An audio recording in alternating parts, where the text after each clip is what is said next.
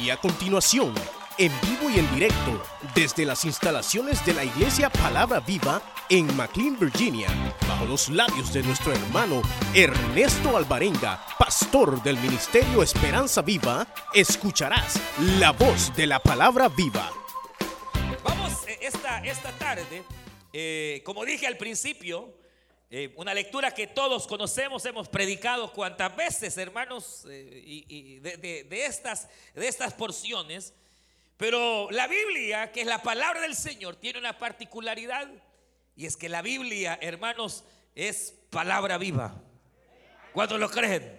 Sí, y por ser viva, eh, tiene la facultad de, de siempre traer aspectos, hermanos, que tal vez uno no ha considerado, pero que son propios, hermanos, de, de- ella misma y que en algún sentido, pues igual, eh, alientan nuestra vida, fortalecen, hermanos, nuestro, nuestro ser. Y, y como, como todos sabemos, eh, básicamente la, la narración nos habla de batallas. Básicamente es la batalla, eh, una batalla en torno hacia, hacia la nación o en contra de la nación de Israel. Una lucha, una guerra, una batalla que eh, tiene que, librarse. En aquellas épocas Israel comenzaba eh, a, a ganar su propia identidad como nación. Saúl acababa de eh, empezar a ser rey sobre la nación de Israel.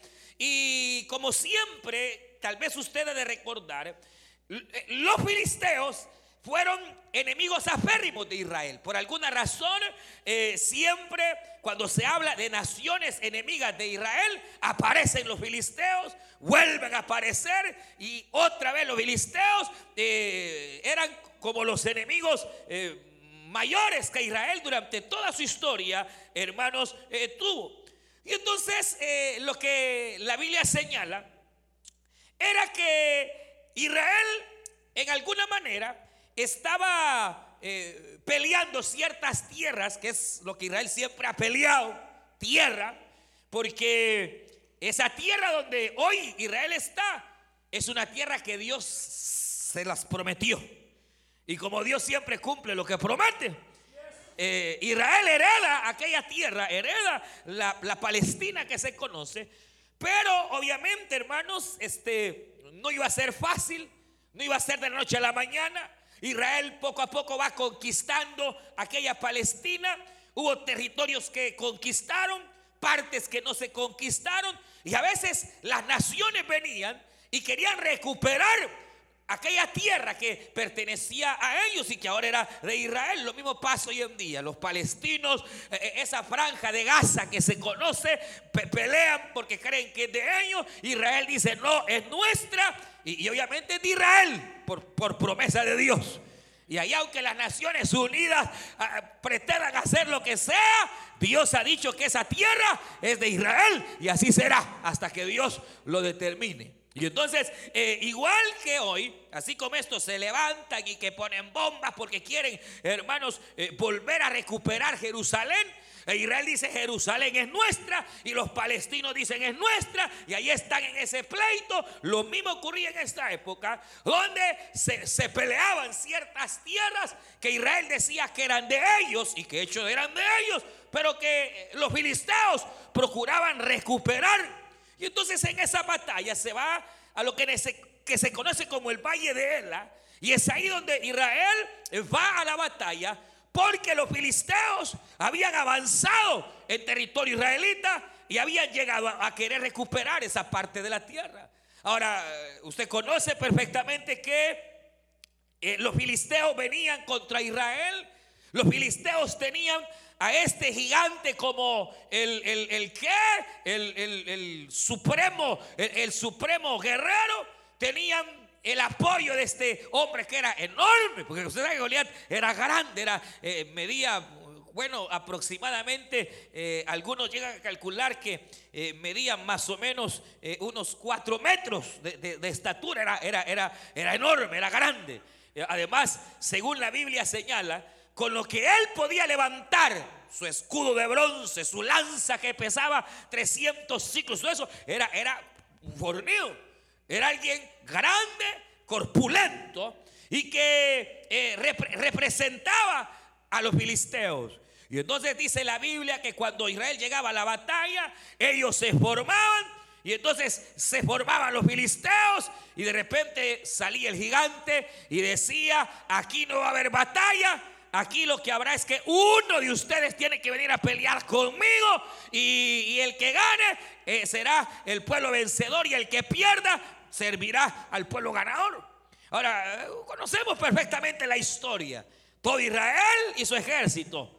Durante 40 días ocurrió esto. Llegaba el momento de ir a la batalla, se ponían en fila, aparecía aquel gran gigante, el gigante repetía una y otra vez las mismas palabras y entonces los israelitas tenían temor, tenían temblor ante, aquella, ante aquel eh, eh, enorme gigante que no había fuerza en el pueblo, no había quien pudiera ir a la batalla. David no era guerrero, David era sencillamente el menor de sus hermanos. David no tenía edad para ir a la guerra. Todavía David era un mancebo, un joven de más o menos unos 15, 16 años y que su tarea era cuidar las ovejas de su padre. Pero que dice la escritura que su mismo padre Isaí le dijo, mira, ya ha pasado tanto tiempo, eh, hay más de un mes de esta gran eh, que han ido nuestros mis hijos a la batalla, tus hermanos. No sabemos nada de ellos. Así que vamos a mandarles queso, crema. Eh, eh, eh, vamos a mandarles ahí para que coman y así sabremos cómo están.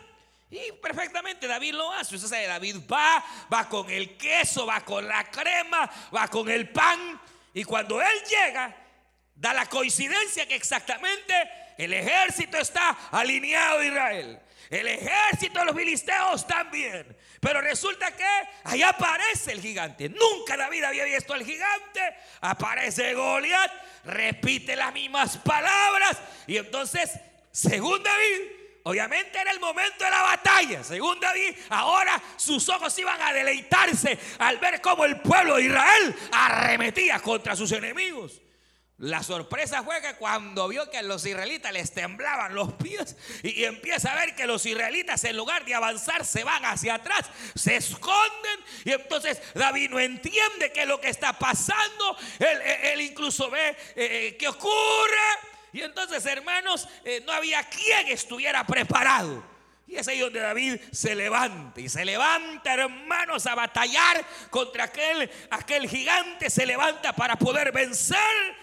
Y, es ahí donde a mí me llama la atención, porque en alguna manera figurada, obviamente todos eh, desarrollamos batallas, se lo sabe, pero eh, uno encuentra eh, varios elementos en esta batalla que David libró que van apuntando a una batalla final.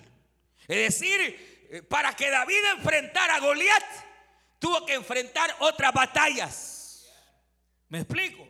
Para que David pudiera llegar a batallar contra Goliat, hubo batallas previas que David libró y que David supo superar.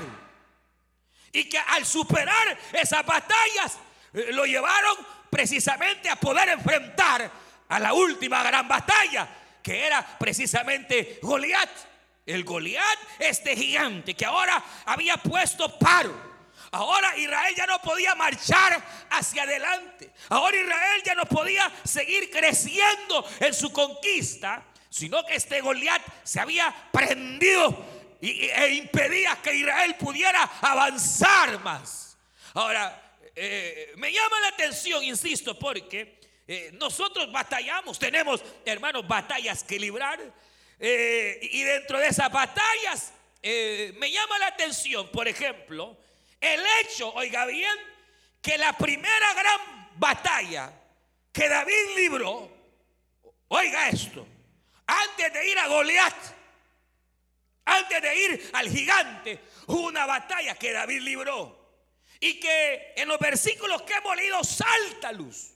De una manera así eh, sencilla, pero, pero eso refleja que David libraba una batalla. Y fíjense, ve acá, era una batalla de esas batallas que uno no quiere librar. de esas batallas que duelen en el alma, de esas batallas que, hermanos, eh, eh, suelen y hieren. ¿Y saben cuál es? Son las batallas que se libran en la casa. Usted nota la actitud de su hermano mayor. ¿Quién te crees tú? ¿Quién, quién eres?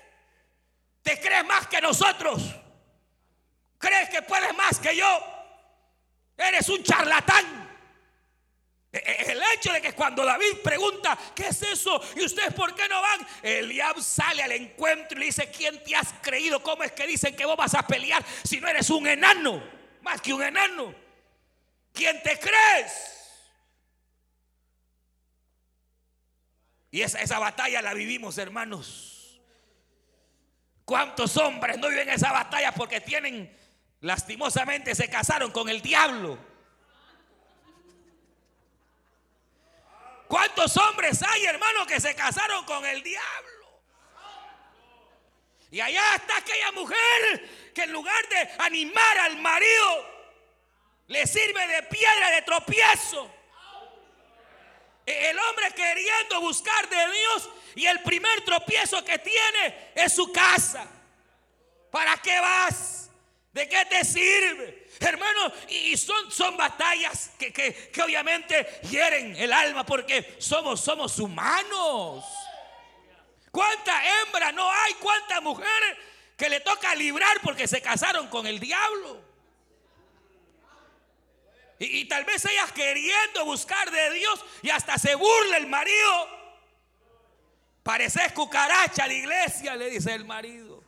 Solo en la iglesia y ahí está la pobre mujer y ahí está eh, eh, eh, ahí aguantando batallas hermanos donde la misma familia se opone a que nosotros avancemos en nuestro caminar eh, eh, ojalá no las libramos, hermano, pero se dan, se dan situaciones donde viene el marido y mira, ¿para qué vamos ahí? Mira, que no sé qué, mira, o la misma mujer impidiendo, o a veces son los hijos, hermano, los que te van a impedir que sigas caminando. Podrá ser que haya esa batalla con la carne, pero a David lo hostigaban, a David sus hermanos no lo querían, a David eh, le hablaban que, que era, lo menospreciaban. Pero David, hermanos, sabía que precisamente para poder llegar a, librar grandes batallas, a veces tenía que librar la batalla en su propia casa. David sabía quién lo había llamado. David sabía quién era su Señor. David sabía que, hermanos, primero es Dios, aleluya, en la vida. David sabía que cuando se pone a Dios en primer lugar,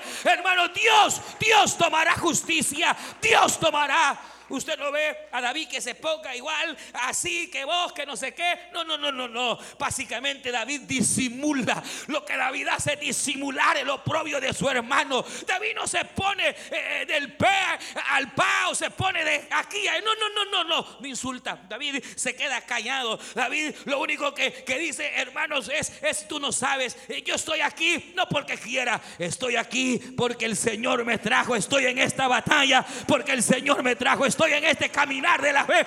No porque yo quise, aquí estoy, porque fui escogido desde antes de la fundación del mundo. Y aquí estoy hoy en la carrera de la fe.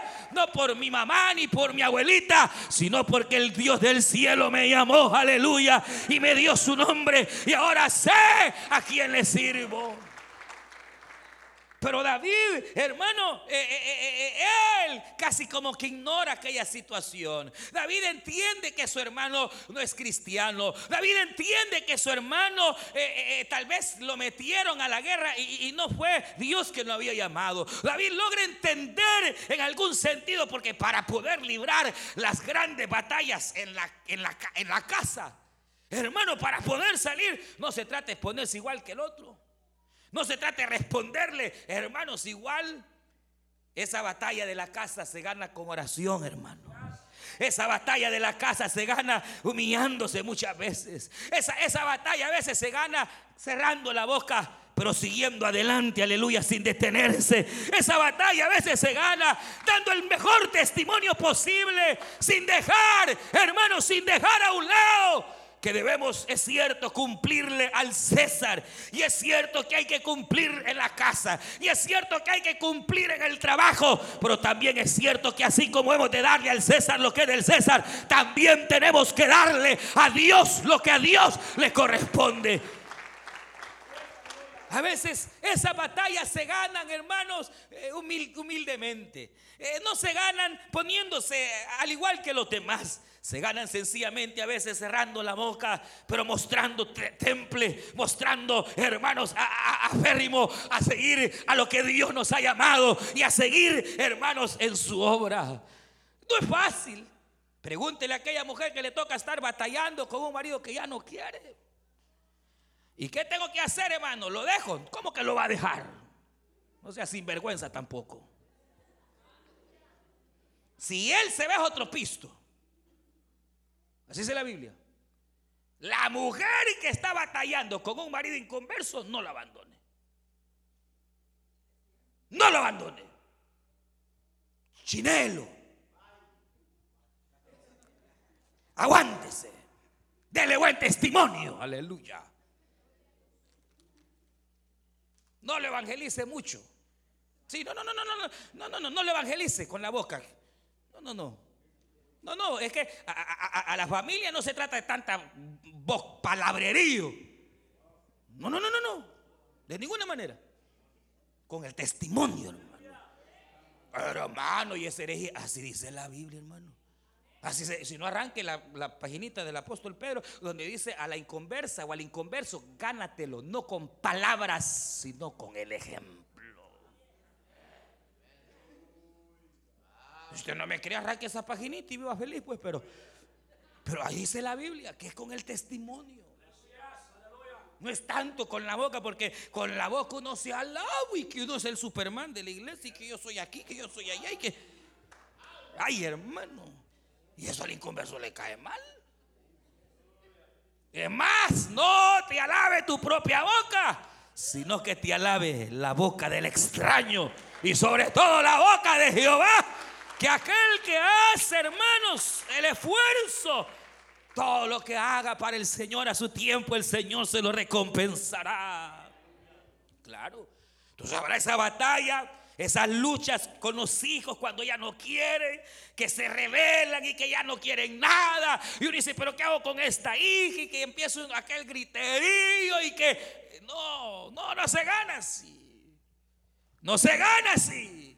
Póngale en oración a esa joven. Bendígale en el nombre de Jesús de Nazaret, ¿verdad? Eh, ore por ella y ya va a ver. Porque hay batallas que no son con golpes. No es con espada, Zorobabel, ni con ejército, sino con mi Espíritu Santo, ha dicho el Señor Jehová de los ejércitos, hermano. Claro. David ignora a su hermano. Aquellas palabras no, no le penetran al corazón. David no agarra llave con su hermano. No le agarra rencor, porque es otro, otro gigante que se pone el rencor, la envidia. Son gigantes que a veces se posesionan de la vida.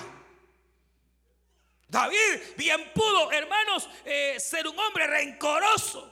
Pero no, más adelante usted conoce perfectamente la historia cuando toda su familia, incluyendo este hermano mayor, van a la cueva de Abdulán en busca de David y al reconocimiento le dicen, David, reconocemos que el Señor está contigo y aquí venimos, recíbenos. No, David hubiera sido usted, hubiera sido yo. Los mandamos que se larguen de regreso, hermano. Pero David no, hermano.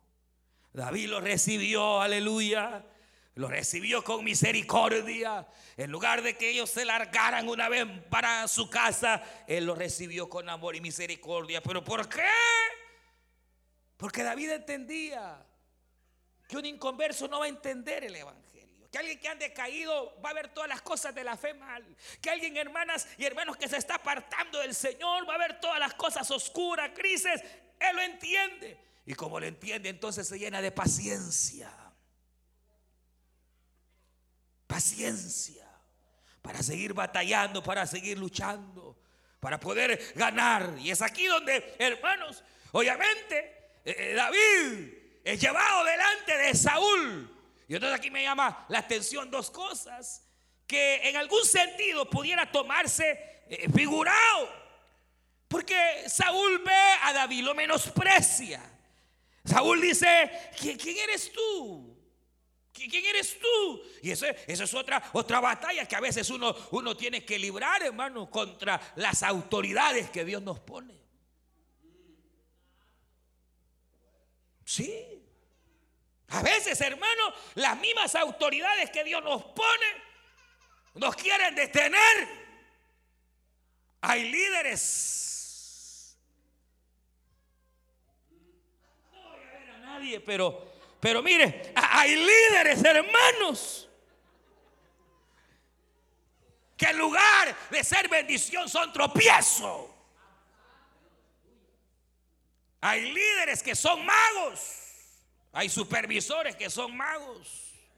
Pastores que son magos. Le dice, hermano, usted va a cuidar estas 40 personas. Después de un año hay 20.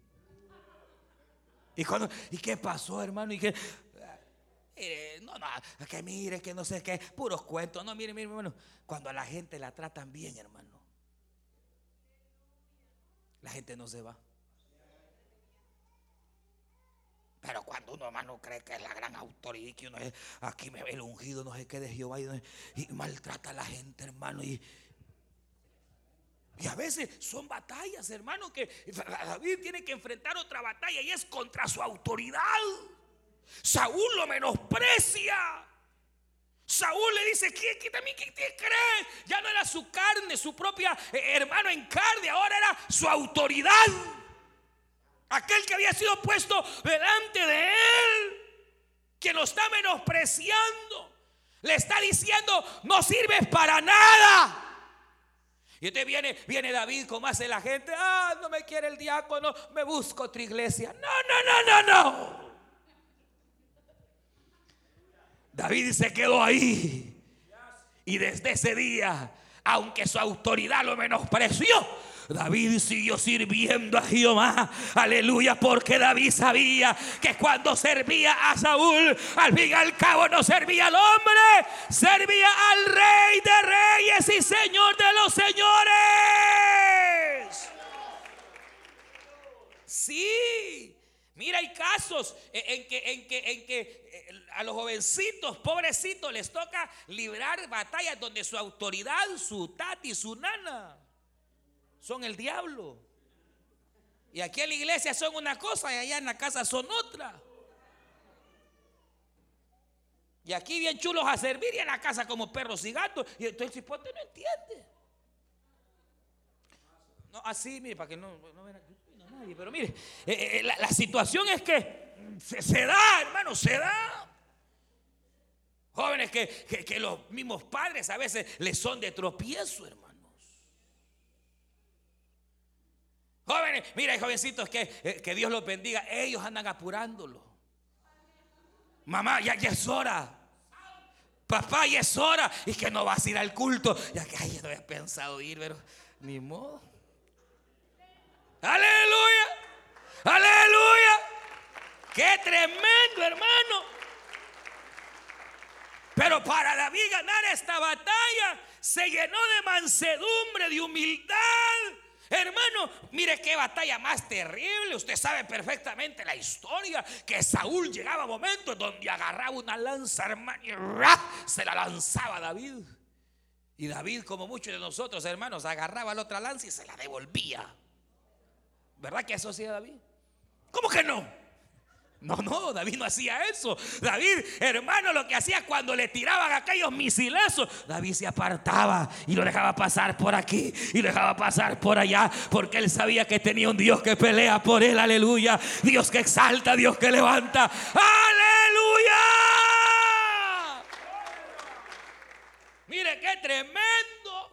Dios se encargó y hermano, fue tanta la fidelidad de David con Saúl que cuando Dios quitó a Saúl, Dios dijo, este me será mi rey. Ah, pero no crees que David andaba peleando, ¿verdad? Y el puesto, orando para que Saúl se, se ahorcara para él agarrar el puesto. No, no, no, no. Porque es peligroso, hermano. Uno buscar un privilegio es peligrosísimo. Porque a lo mejor no está preparado para eso, hermano. Y después queda avergonzado. Es mejor esperar en Dios. Porque cuando Dios da, Dios no quita. Cuando Dios da, Dios no quita. Dice la Biblia, irrevocables son los dones y el llamamiento de Dios. Sí, hermano. Claro, hay privilegios que los del hombre. Y hay privilegios que vienen de Dios. yo le puedo dar eh, eh, el privilegio al hermano de músico. Y tal vez no sea músico, pero como yo lo puse de músico, ahí va a estar el pobre hombre. Tarde o temprano va a tirar la toalla. O el hermano de diácono, no sé, al diácono. Hay diáconos que el hombre los pone. Entonces, cuando vienen aquí, se ponen el uniforme y aparecen bien chulos de diácono. Una vez saliendo de ahí, se les quitó la cara de diácono porque el hombre los ha puesto. Cuando Dios ha puesto, tenga el diácono uniforme o no tenga, él sabe que es diácono en la casa, en la calle, allá donde compra, allá donde trabaja, allá donde estudia. Él es siervo de Jehová. Y aunque venga el hombre y le quite el diaconado y usted ya no va a servir, ella sigue siendo. Aleluya, porque es Dios. Pero bueno, esa, esa es otra batalla. ¿Y cómo la libró David? En obediencia, siendo fiel, obedeciendo en todo. Y Dios peleó por él. Ah, pero aquí viene lo otro. Viene, eh, viene David y le dice al rey, mi señor, no me subestime con respeto. Le hablo. Yo soy pastor de las ovejas de mi padre. David no era abusivo. Mi sector mi zona, mis ovejas. No, no, no, no. No son suyas, ni mías, son del Señor. Las ovejas de mi padre. Y me han puesto a cuidarlas y yo las cuido. Y cuando viene el león, esa es otra batalla. Y usted sabe cuál es el león y que el Señor reprenda. La Biblia dice que el diablo, cual león rugiente, anda viendo a quien devorar, hermano. Y esas son las batallas que el creyente tiene que librar contra el diablo y que el Señor lo reprenda. El diablo que va a aparecer tarde o temprano a pretender detenernos a que nuestro avance ya no, ya, ya no haya avance, que nos estanquemos, que ya no crezcamos, que hermanos ya no avancemos. Pero sabe algo, yo le tengo una buena noticia, dice este libro del Señor en la epístola del apóstol Juan que mayor es el que está con nosotros que el que está fuera de nosotros. Mayor es Dios que toda obra del diablo. Mayor es Dios, mayor es Dios. Mire, hermano, el diablo no tiene autoridad sobre usted. Ni sobre su casa. A menos que usted o yo le abramos puertas. Ay, hermano, ¿y cómo? Desobedezca. Sea desobediente a sus padres, desobedezca al pastor, desobedezca la, la palabra, sobre todo la palabra, desobedézcala. Y ahí va a ver le decía yo a los hermanos de la mediodía, que cómo, hermano, cómo es posible, le decíamos, que un hombre que estuviera cerca de Cristo, un hombre a quien el Señor le dio toda su confianza, al único que el Señor Jesús llamó amigo, a Judas, hermano, a Judas, al único que el Señor le dijo mi amigo, es decir, así directo, amigo, ¿a qué viene? Le dijo. Dice que, que Judas lo entregó con un beso. Esos besos son peligrosos, hermano.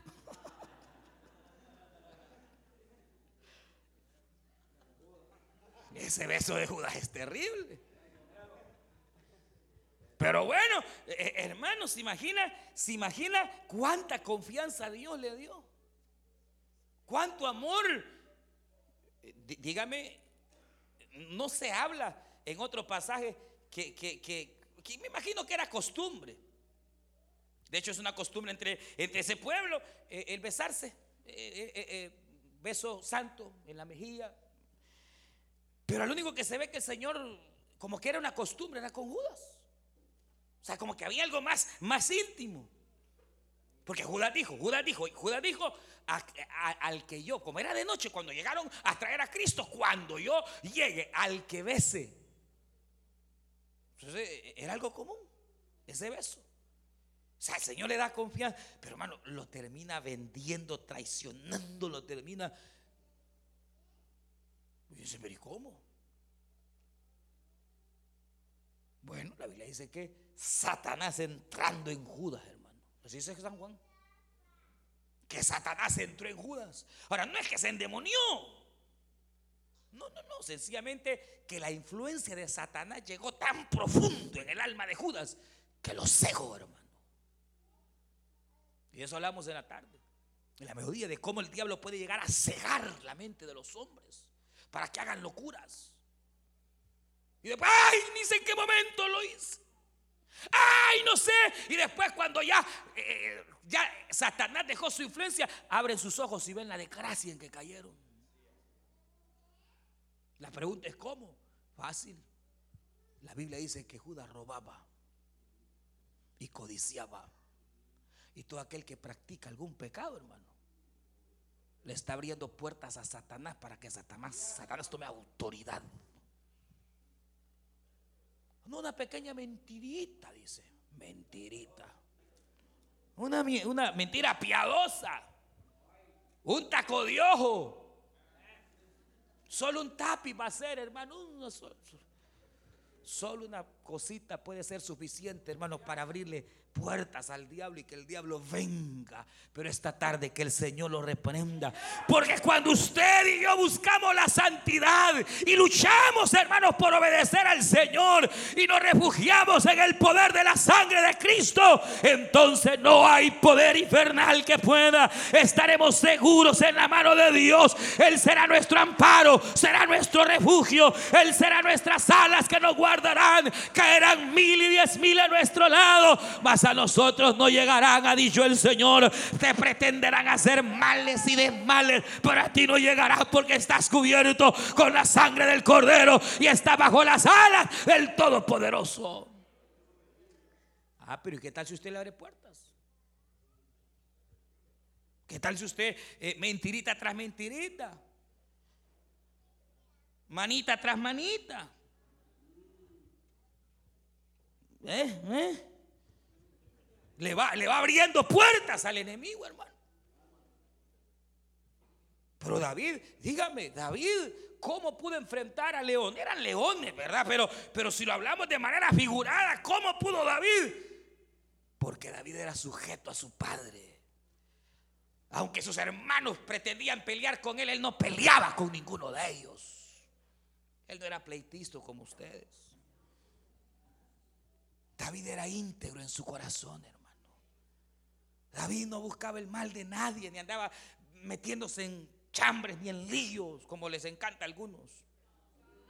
No.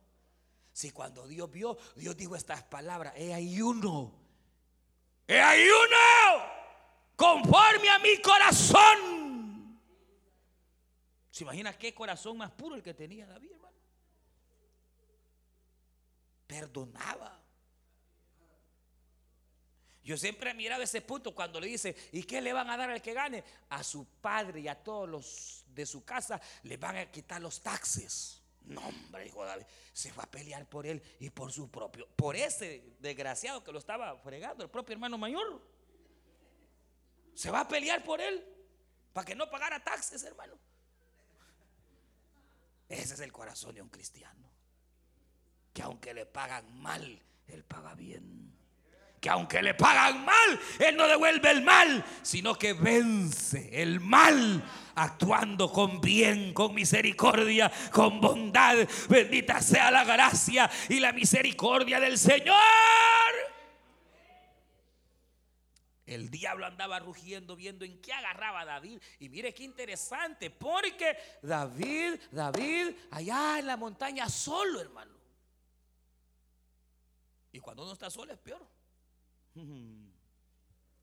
Aquí no me está viendo, dice. Aquí no me ve mi mujer, dice. Aquí no me ve el marido, dice. Pero aún David, en su soledad, hermano, ahí glorificaba el nombre del Señor y cantaba a Dios. Le daba alabanza, le daba gloria, le daba honras al que vive y reina. Claro, ¿cómo no iba a vencer a Satanás si nadie tenía nada que señalarle a David? Pero hay quienes el diablo les tiene la cola bien pateada. Mm, y sabe el diablo que es una rebelde. Mm, sabe el diablo. Sabe. Y allá va uno reprendiendo, ayunando y queriendo. ¿Qué, hermano? Pero si usted lucha por la integridad y trata de guardar su boca y trata de guardarse y trata, entonces sí, usted una palabra dará y el diablo tendrá que huir porque con usted está Jehová de los ejércitos, el Dios de Israel. Y si Dios es con nosotros, ¿quién contra nosotros? Y viene David y dice, fuese león, fuese oso. Y en la Biblia el oso también tiene una figura.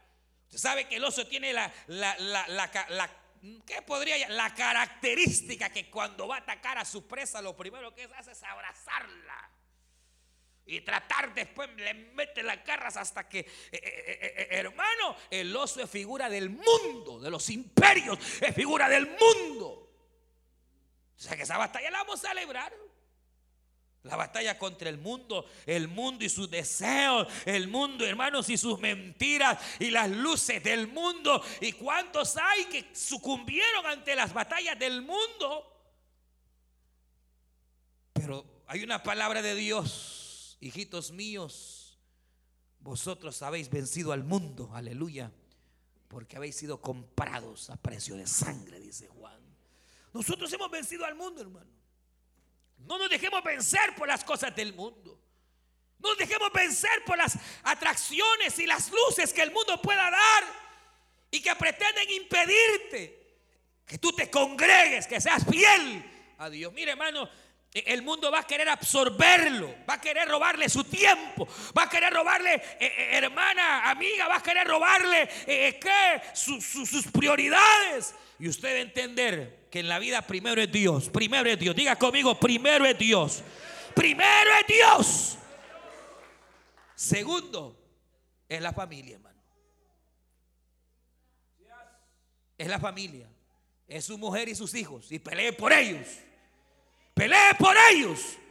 ¿De qué sirve que gane todo el mundo? Y si pierde a su esposo y pierde a sus hijos. Primero es Dios. Segundo, trate de ganárselos a ellos en el nombre del Señor. Dele buen testimonio. Y tercero, es la obra de Dios. Y cuarto, son las cosas del mundo. Pero nosotros le damos vuelta. Primero mi trabajo, dice. Ocho días trabaja. Ah, no, no hay ocho días, pero si hubieran los trabaja.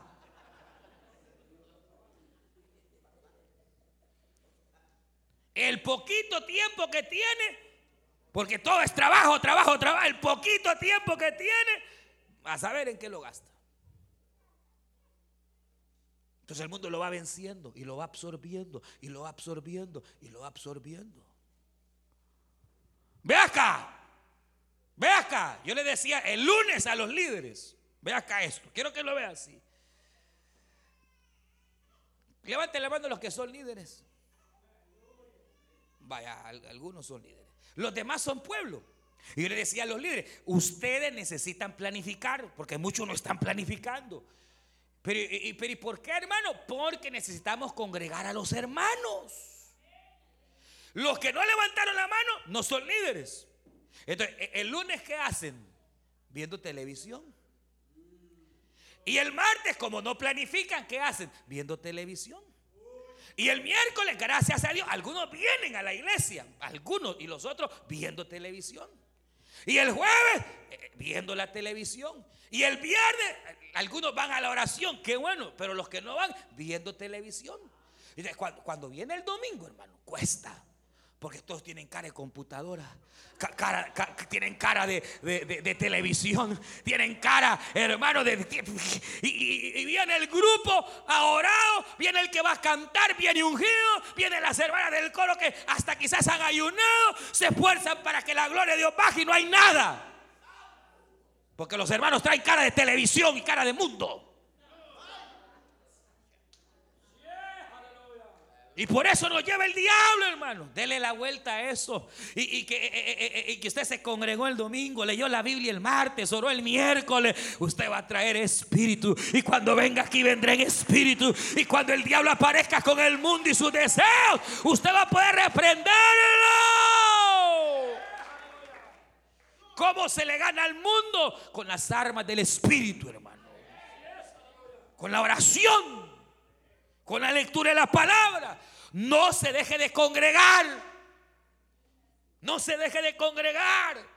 Planifique. Mire, si su líder es uno de esos bárbaros que no andan planificando, exíjale que planifique para que el martes, en lugar de estar viendo televisión o novela, estén por lo menos una horita leyendo la Biblia, orando, viendo qué se va a hacer por la obra de Dios. Cuando usted está ocupado en la obra de Dios, entonces no hay cabida para el diablo. El diablo ataca porque es muy desocupado.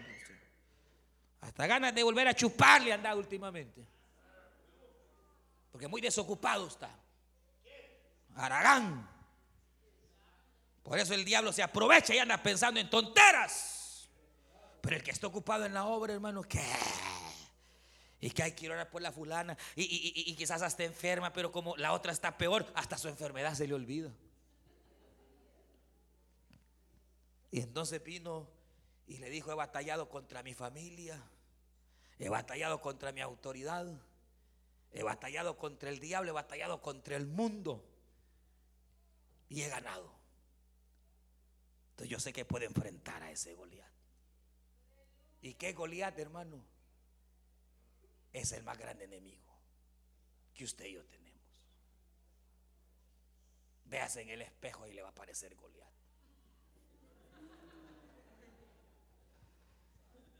Vaya, véase en el espejo y le va a aparecer Goliat. Porque el más grande enemigo que tenemos somos nosotros mismos, Es la carne. Porque el espíritu está dispuesto, pero la carne se niega a las cosas del espíritu. Pero David fue. ¿Y cómo logró vencer a Goliat? Para empezar, él no vio a Goliat. Nunca lo vio, nunca, nunca. Él no vio a Goliat. David no vio si era grande. No, no, no, no, no. David vio algo que es más grande. Porque en la Biblia hubo, gigantes. Muchos gigantes. Varios. Pero Jeremías 20 habla de uno que es el más grande de todos los gigantes. Y ese es Jehová de los ejércitos. Gigantes hay, pero hay uno, dice Jeremías 20, que es el más grande. Porque Jehová, dice Jeremías, se ha levantado como poderoso gigante, aleluya. Goliat era gigante, la carne es grande, el mundo es gigante, pero Jehová es poderoso gigante, es más grande. ¿Cómo vencer la carne? No se ve a usted misma ni usted mismo. Ve a Cristo, que en la cruz del Calvario murió para hacer de nosotros nuevas criaturas. No batalle contra sus cosas de la carne. Mire, hermano, deje que la cruz del Calvario pelee por usted. Porque desde el día en que creímos a la cruz del Calvario, el Señor que murió en la cruz del Calvario, usted y yo fuimos crucificados ahí.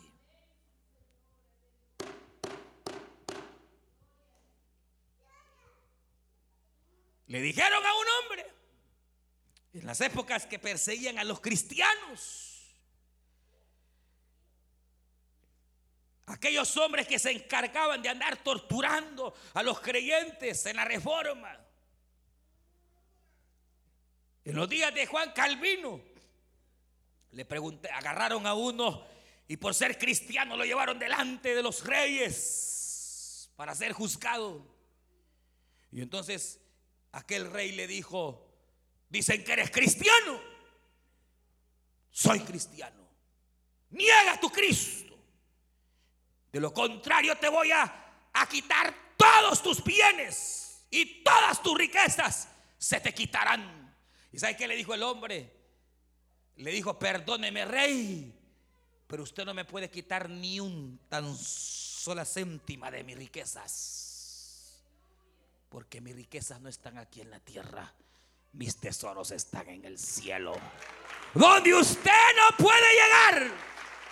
Así le dijo.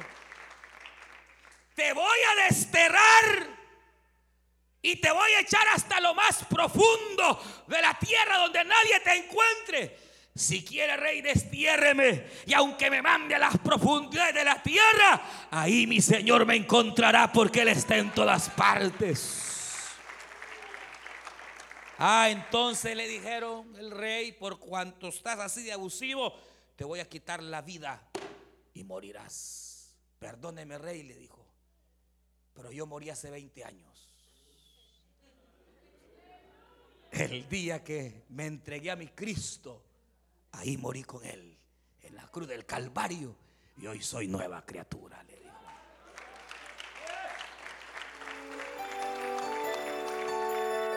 Usted escuchó el mensaje restaurador de Jesucristo desde las instalaciones de la iglesia Palabra Viva en McLean, Virginia. Si este mensaje ha sido de bendición para su vida y necesita oración, Contáctenos al teléfono 571-633-0469. 571-633-0469. Que Dios le bendiga.